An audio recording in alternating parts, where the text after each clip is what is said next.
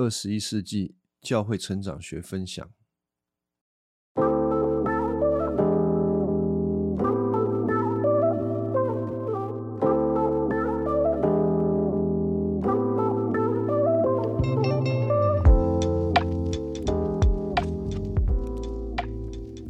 好，今天我们要来讲这个二十一世纪教会成长学的第三部分，也是第二篇啊。那我之前都没有跟大家介绍这一本书它的目录结构是怎么一回事。它其实分为三个篇章，第一个篇章是福音，所以我们前面录的这些节目是关于第一到第六章都是属于第一个篇章，在讨论福音的。那第二个篇章是城市，福音跟城市。是一个什么样的关系，就会在这一个篇章里面去讨论。那最后呢，第三篇就是运动，这个以后再说吧。那我会觉得，应该不只是我，我会觉得，就像很多人刚看到这一本书的封面的时候，就会感到疑惑。他的书名叫做《二十一世纪教会成长学》，所以他在教一种方式使教会成长喽。啊，没有办法，他的书名就叫这个嘛。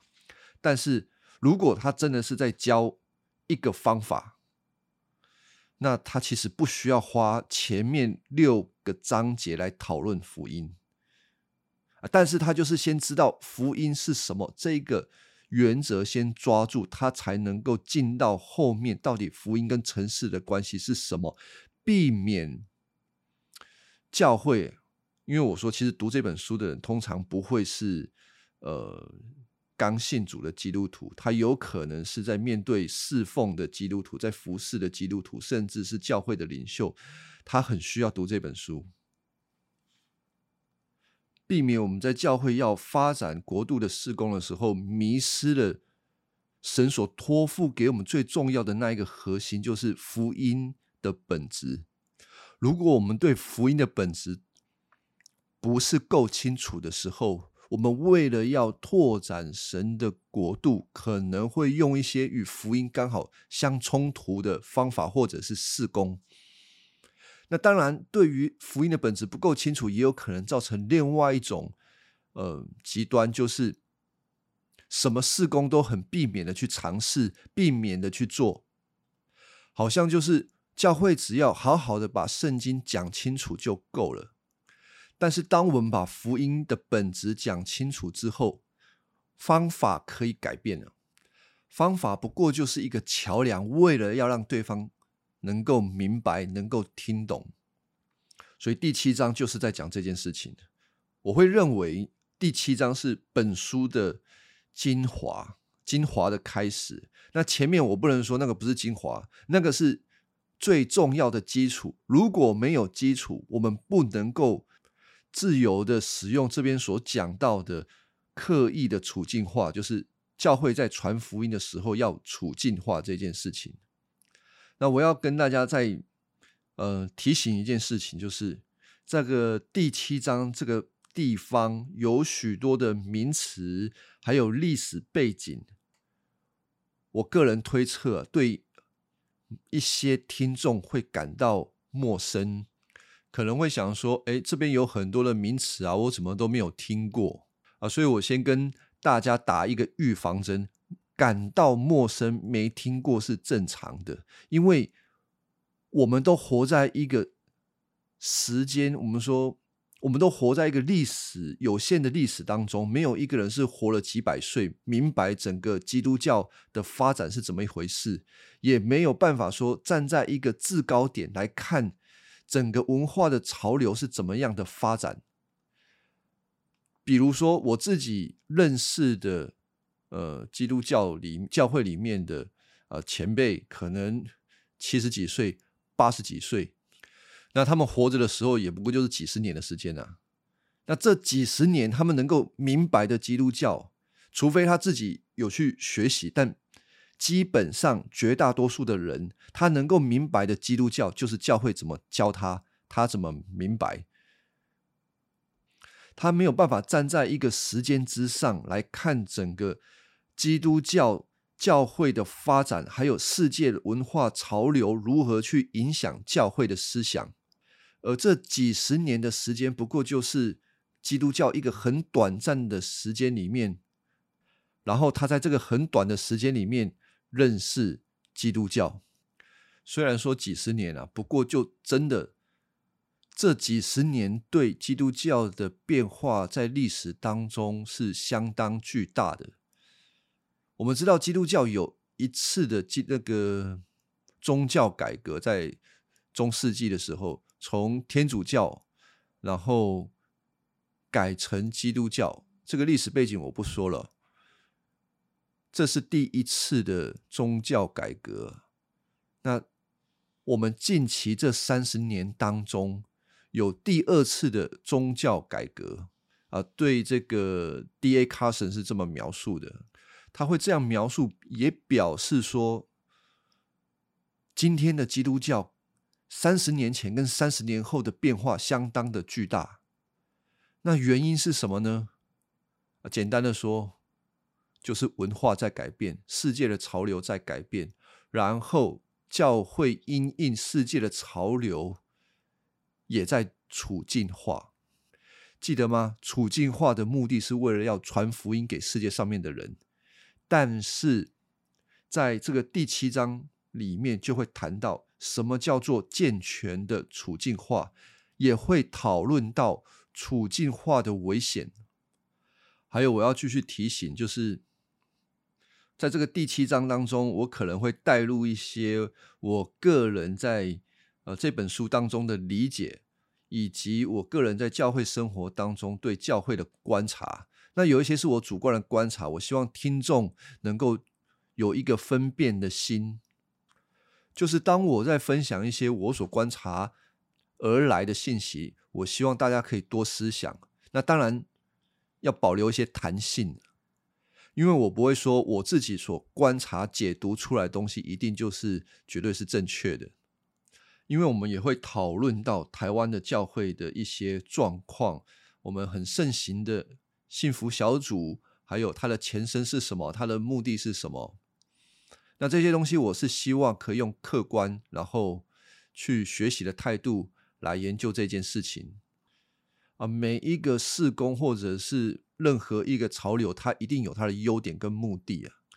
那另外一方面，它一定有它不足的部分。那我们希望可以用客观的方式去理解，不要落到一种意识形态，好像。要么就是绝对化它，拥抱它；要不就是不喜欢它，讨厌它啊！不要这样子。好，那我们现在才开始正式的要来进去这个第七章，刻意的处境化。这个一开始有一些背景上面的介绍，他谈到了救赎主城市宣教网 （Redeemer City to City） 这个机构。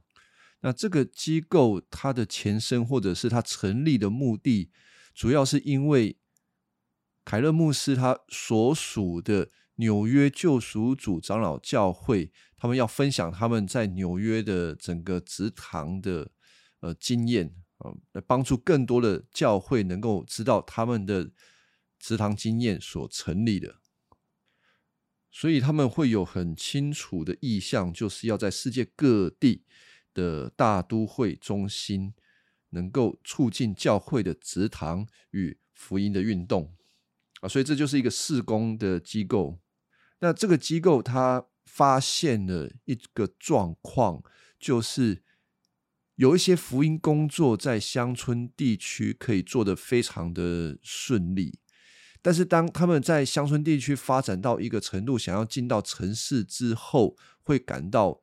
好像没有比起他们在乡村做的工作这样子的顺利，所以他谈到了一个中国教会的状况：乡村的福音机构，当他们要进到城市，他们会发现他们的呃施工的果效是不如从前的。那甚至他也谈到了十多年前荷兰有几个宗派，他们也是。从城市以外的地方去发展啊，非常的兴盛。但是当他们进到阿姆斯特丹这样子的城市，却没有办法去发展他们的工作，所以他们呃发生的状况就是新的教会没有办法成功的植堂，而既有的教会又逐渐的凋零。而面对一个成功的福音事工的模式，进到另外一个城市当中，却没有办法如期的发展，就会造成有一些领袖，他们可能就会说：“哦，城市里面的人，他们的心灵太过的骄傲，或者是刚硬。”但是会有一些谦卑的领袖，他们会选择用另外一种态度，就是我们需要解决这些难题。在乡村的这个宣教的策略，到了城市之后，应该要配合城市他们的生活文化，做出相应的调整，而这就是处境化。这个在说什么呢？啊，我帮助大家理解这件事情呢。首先就是教会祠堂这件事情是由教会。主动出发，他们要到另外一个福音未得之地，就是那个地区没有什么教会啊，所以他们打算去到那个地方去建立教会。那不管它本身是一间什么样的体系的教会，我只是举例而已啊。它可能是宗派的啊，不管你是浸信会、新义会、长老会、改革宗，甚至是新兴教会，最近。几年才抬头的新兴教会，不管你是什么样的教会，这一些教会它的职堂方式是怎么样子的呢？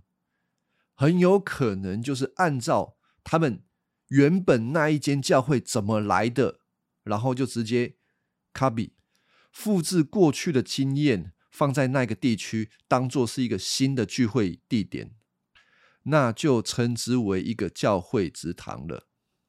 所以嘞。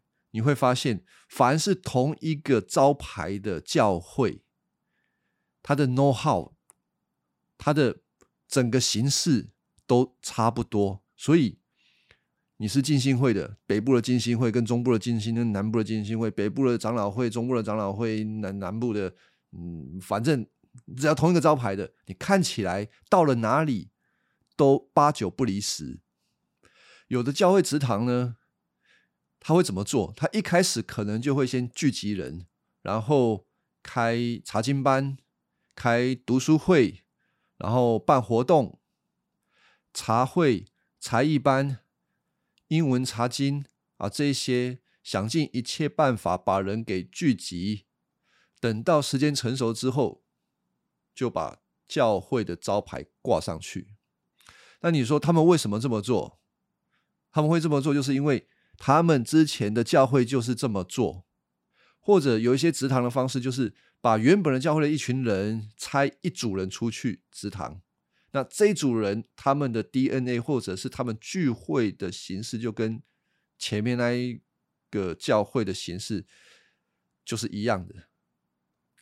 啊，这个是这个通常是一般教会植堂所做的事情啊。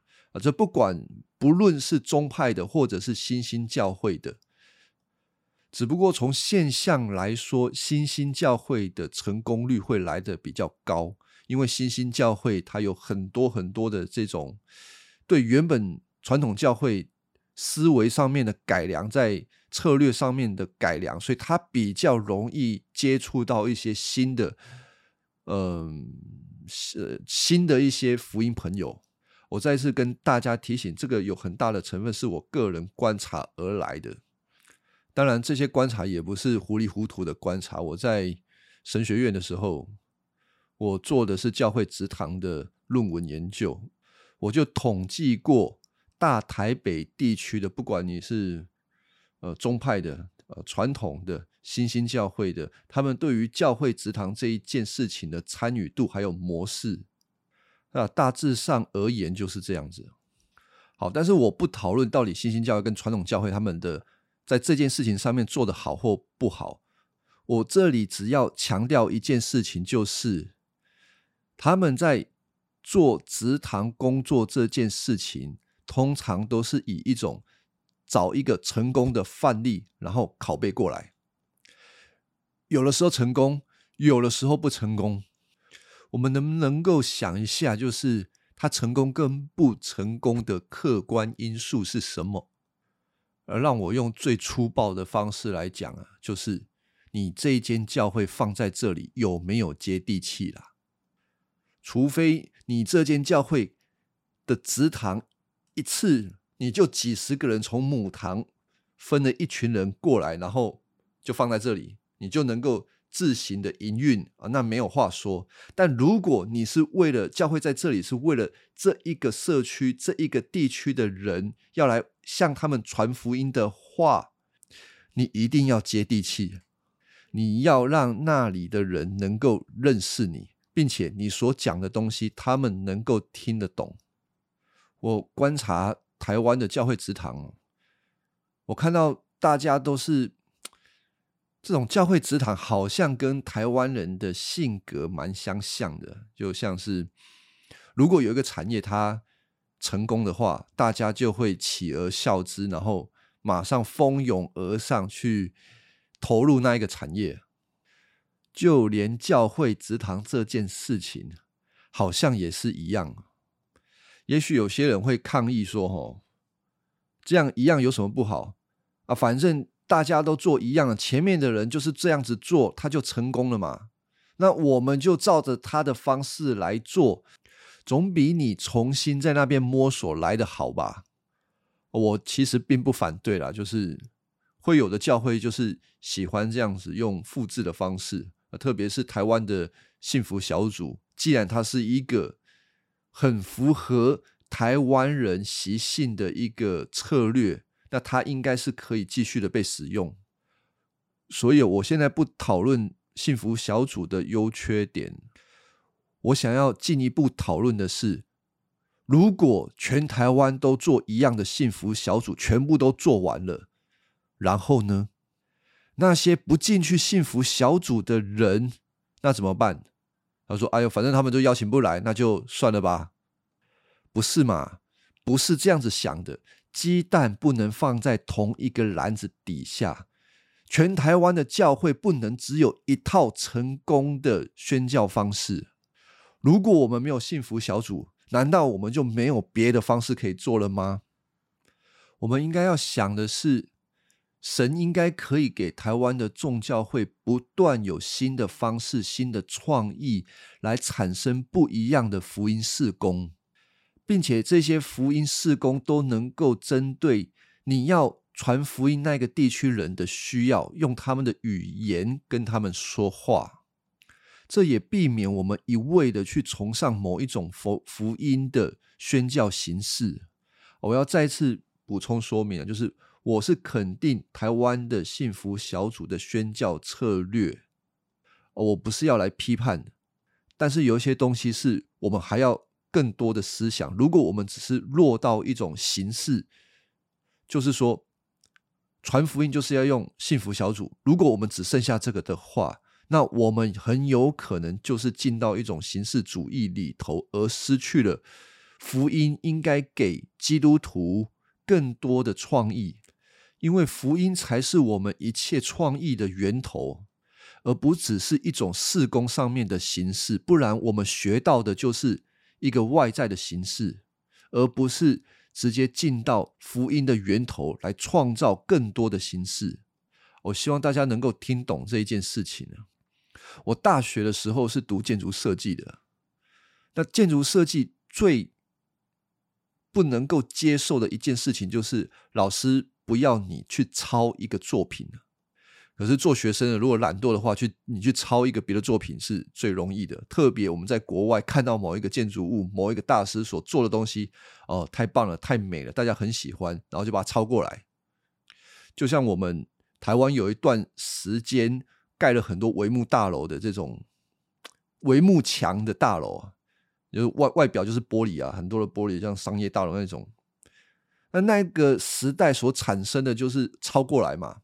很时髦嘛，但它适合台湾吗？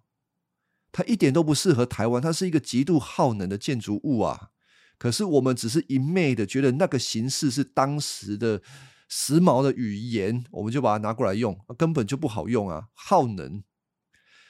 可是我会觉得我很有有感而发的认为，我们很喜欢直接照抄一个成功的案例，把它弄过来。有的时候可能会在某一个地方就弄了一个什么什么教堂的，那这个东西很漂亮嘛，那吸引大家去拍照打卡。就打完卡之后呢，人潮过后什么都不留啦。我们真的能够创造一个建筑物、一个场所，是本于那一个地方所衍生出来的，有文化、有人情，它有温度，它是适合的建筑物，那个地方才会说故事啊！啊，这个是从我过去的专业来谈这件事情。在台中哦，不只是台中，其实台湾有很多老建筑物，日据时代所放下来的建筑物。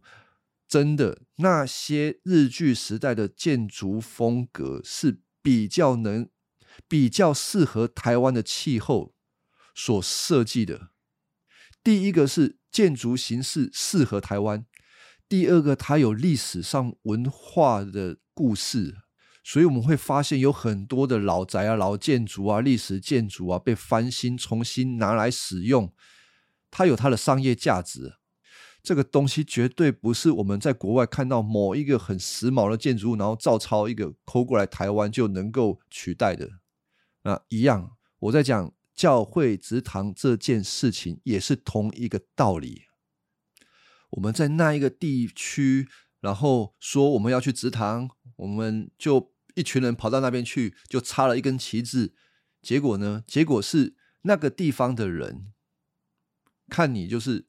某某宗派的教会，你们是你们，我们是我们，你们不过就是借用我们的土地租了一个地方，在这边聚会，我们跟你们没有关系。但是处境化的宣教策略，它就意味着它要跟那个地方的人有关系、有关联，它会产生不同的创意，宣教上面的形式跟那个地方人的文化接轨。所以我回到书本。他在说一个健全的处境化，就是意味着对特定的文化转化并调整传达福音的方式及施工模式，却毫不减损福音本身的要素和特质。所以，当你在对这个地方的人传福音的时候，你要避免让这个福音信息对这个文化不要让他们显得好像格格不入，好像讲的不清不楚。啊，同时你又不能拿掉，好像故意模糊圣经的真理，招人诟病，或者是让人不舒服、不高兴的部分。啊，这个很重要。处境化并不是把福音的一些很重要的、让人家感到不舒服的地方给拿掉，而是经过文化的交流，把福音用适当的方式讲给他们。懂能够清晰，同时又有吸引力，并且能够挑战罪人自满自主的天性，然后要求他们认罪悔改。那要怎么样做到这些呢？这个绝对不是一个事工形式，去学一个事工形式就能够做到的。除非教会群体的本身，他对福音的掌握就要有。很清楚，福音不是宗教，福音要挑战偶像，福音是来到神面前认罪悔改，并且接受他所在天上为我们预备的一切的恩典。所以传讲福音的时候是要转化的，你要讲给人家懂。那也许有些听众你会觉得说：“哦，那很麻烦哎，这真的有必要吗？”有。绝对有必要，而且其实不管你有没有读，就是这本书啊，就是要求说我们要刻意的处境化。你没有理解这件事情，其实每间教会都已经在做这件事情，只是他没有有没有意识到，然后做的多做的少而已。凯勒牧师在这本书里面就谈到一个方式，就是我们主日的时候总是要听讲道嘛。啊，每一个人都要听讲道的。那听讲道就不是一个单纯的查经，他必须要跟人对话，在文化当中对话。如果一个讲道他没有顾及到这一点的话，你知道听众会变成什么吗？听众就会觉得好无聊，好想睡。怎么都在讲一样的东西，怎么都跟我无关。我们讲到传福音，绝对不是在一种没有文化处境的状况底下传福音的。好，我要让大家理解这一件事情，我用另外一个方向来讲，就是我们传福音、认识真理。绝对不是把圣经拿来一个一个字念给人家听的。比如说啊，《创世纪》第一章第一节就说：“起初神创造天地。”来，起初神创造天地。你这样子读，你就这样子信。起初神创造天地，那你的理解是什么？哦，起初神创造天地，你要怎么信？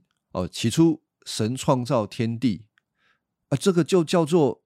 没有文化处境的去读圣经，你没有经过解释啊，你不过就是一个字一个字把它放到你的脑袋里面，你没有经过解释，跟你所处的环境无关，也跟我们的目前学校的教育无关，反正就会变成说，反正教会就是这么教，起初神创造天地，你就这样子，你不要管学校教你什么，结果学校里面一些。我们的孩子，他会认为教会是教会，教会的系统是教会的系统，世界的系统是世界的系统，啊，两个就完全没有关系啊。但这样子长成的基督徒，要不就是一昧的相信教会，不然就是最后被世界给带走，他没有办法按照真理来回应这个世界。所以，不管是我们主日的讲道，或者是平常的查经。当我们读圣经的时候，一定要经过解释，并且带到我们的文化当中来理解。在书里面就谈到有一些文化是很务实的，比如说追求财富、权力，追求个人主义，追求自由，追求尊荣与支持，啊，强调名誉。责任、光耀门楣啊，这些东西都是我们文化当中所认为好的。在我们传福音的过程当中，我们是不可能不去触碰这些东西，因为如果我们不去触碰这些东西，它可能只是最表面的接受福音，然而福音并没有彻底的影响他整个人的价值观还有世界观。我想要举哥林多前书这个例子，保罗他写信给哥林多教会，他强调了一件事情，就是在哥林多前书一章十八节，耶稣死在十字架上面的信息，在那走向灭亡的人看来是愚拙的，对我们这些得救的人来说，却是上帝的大能，因为。第十九节，圣经说：“我要摧毁聪明人的智慧，我要废除博学者的学问。”保罗为什么要说这段经文呢？他正在用福音的价值挑战哥林多人他们的价值，因为哥林多教会他们正受到当时文化的价值的影响，他们所喜欢的教会领袖是成功的、有口才的、卓越的，而这些。他们喜欢这样子的领袖，也表示出他们内心的价值正在被当时的世界所影响，所以他们的价值并不是建立在耶稣基督在十字架上面所给他们的救恩上面啊。所以大家如果可以更多的看哥林多前书，他会提及到说，你们这些犹太人要神机啊，罗马人要智慧啊。就是不断进到他们的文化思维当中，跟他们强调这些东西跟福音的差异在哪里。所以，一个完整的处境化也是要走到这个地步。只是你如果没有前面如何跟人家有关系，如何跟人家做朋友，那你走不到后面。或者是你只是一昧的跟人家做朋友，你好我好。你却没有办法挑战到他们真正内心的这些偶像，他们文化当中的迷失。所以，一个健全的处境化，两者都需要有。只不过，一个福音的策略要从外而内是需要有时间的。书中用到一个洋葱作为比喻，使我们理解文化是怎么一回事。好，我来讲这个。他说：“哈，这个文化就像是一颗洋葱，洋葱的核心最里面就是世界观。世界观就是什么是世界，什么是宇宙，什么是人，就是最形而上的那一个东西。这个世界是怎么造成的？那个世界观就是洋葱的核心。洋葱的核心的外面那一层叫做价值观。”什么是真？什么是善？什么是美？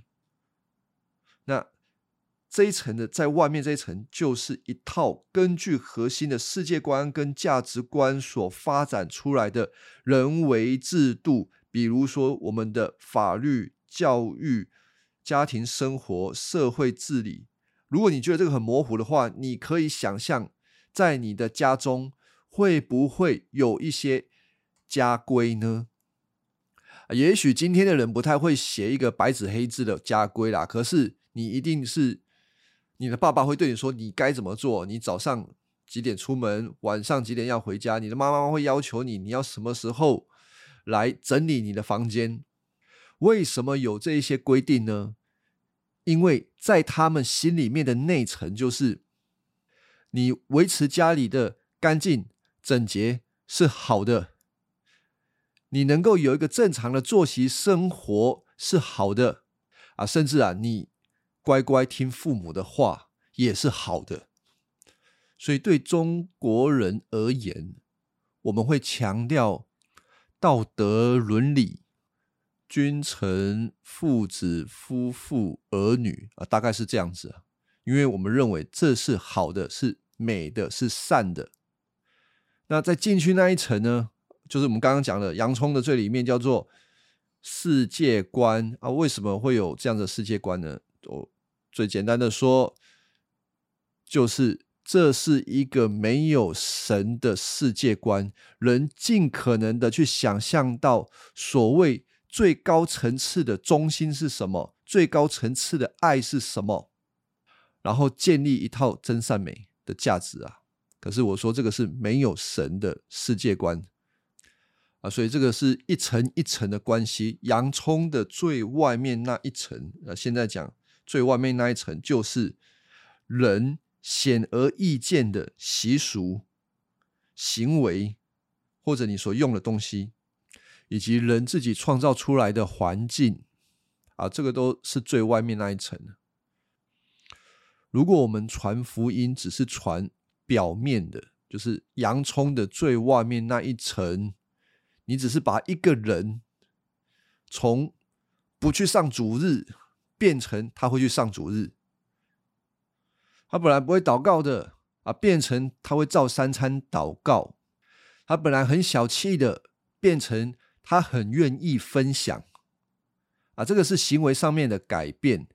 可是，如果我们只是在一个外在的把这个人的行为改了，他的里面的价值观、世界观没有因为真理而翻转的话，那是绝对不够的啊！甚至啊，他如果只是靠着外在的这些改变啊，他的这个整个信仰的路程可能很难持续。